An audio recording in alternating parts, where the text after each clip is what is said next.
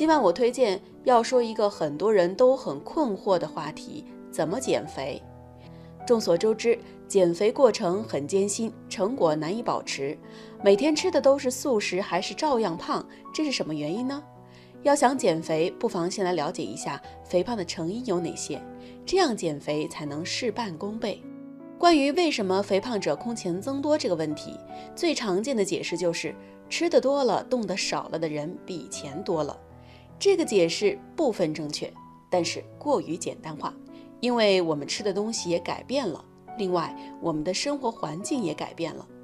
作为一个体重超重者，我也一直在寻找减重的办法，所以很想把下面这篇文章跟大家一起来分享。顺便说一下，减肥真的很需要毅力，一旦尝试，如果不坚持下去，可能反弹更大。也就是为什么有人会越减越肥。这一点呢，也是需要我们重视的。为什么会这样？文章也有介绍，我们一起来听。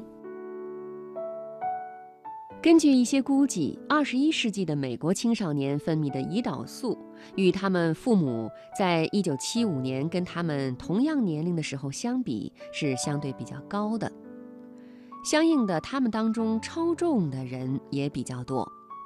因为胰岛素只在吃含葡萄糖的食物以后才会升高，所以进食比较多含葡萄糖的食物，比如说像碳酸饮料和蛋糕，肯定是胰岛素水平升高和脂肪增加的罪魁祸首。不过还有许多其他促进肥胖的因素，包括与糖有关的另外两个因素。一个是机体将食物分解成葡萄糖的速度，它决定了身体产生胰岛素的速度有多快。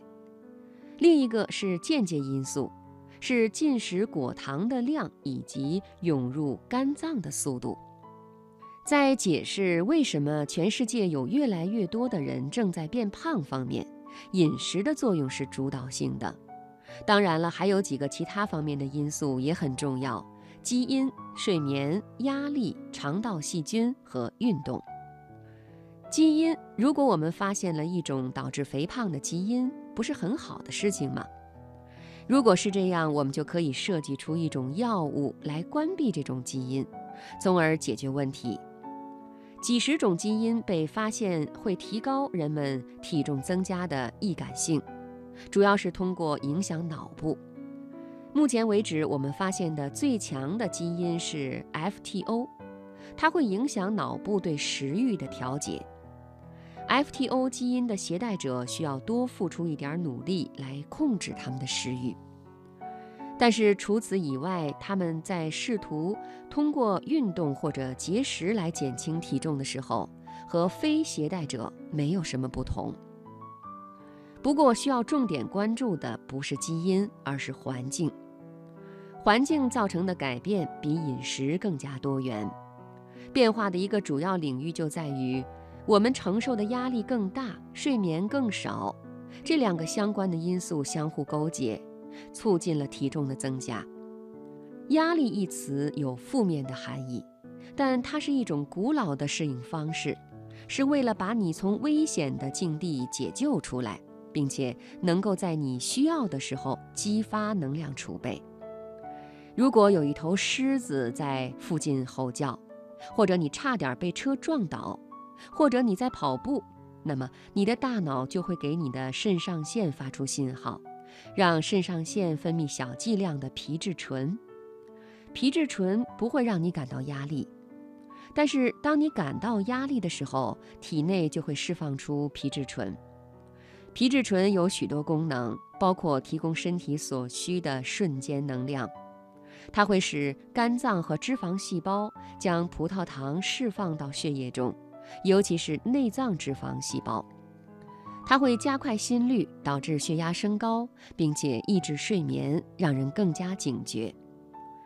皮质醇也能够使机体产生想要去吃能量丰富的食物的欲望，从而帮助人们从压力中恢复。总而言之，皮质醇是一种必要的激素，能够帮助人们活下去。但是如果压力居高不下，那么它就会使人发胖，这是它的阴暗面。慢性而长期的压力的问题就在于，它会长期导致皮质醇水平升高。皮质醇过高的状态持续好几个小时、好几周，甚至好几个月的话，就会产生有害物质了。原因有很多，其中一个比较重要的因素呢，就是通过这样一些方式，形成一个恶性循环，从而促进肥胖。首先，皮质醇不仅会使机体释放葡萄糖，还会让人们渴望高热量的食物。这也就是为什么压力大的时候，人们会渴望通过吃东西来获得安慰。另一个恶性循环是睡眠剥夺，这个问题有的时候是由于压力水平升高，以及因为睡眠不好出现的高水平皮质醇导致的，但是它反过来又会升高皮质醇水平。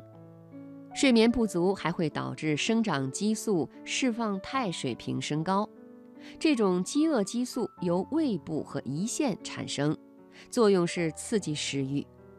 许多研究发现，睡眠较少的人体内的生长激素释放肽水平比较高，并且更容易超重。显然，我们的进化史并没有能够让我们很好的应对无尽的巨大压力和睡眠不足。我们也从来没有适应体力活动很少的情况。但是运动与肥胖之间的关系经常被误解，有的时候这种误解令人感到悲哀。如果你现在蹦起来，慢跑四公里，你会燃烧大约三百大卡的热量，具体数值取决于你的体重。你可能认为这些额外消耗的热量会帮助你减肥，但是许多研究显示。中度甚至于剧烈程度的运动只能引起体重中度下降。针对这种现象，有一种解释是，每周几次额外消耗三百大卡热量，与身体的总代谢预算相比，是一个相对较小的量。尤其是如果你已经超重的话。更重要的是，运动会刺激暂时抑制食欲的激素。但是也会刺激让你感到饥饿的其他激素，比如皮质醇。所以，如果你一周跑十六公里，要保持能量平衡的话，你需要额外吃进或者喝进一千大卡热量，大约相当于两三个松饼。只有在你能够克服这种自然冲动的时候，你的体重才会减轻。最后一个环境因素几乎没有被研究过。那就是我们吃下去的食物不仅仅是给我们自己享用的。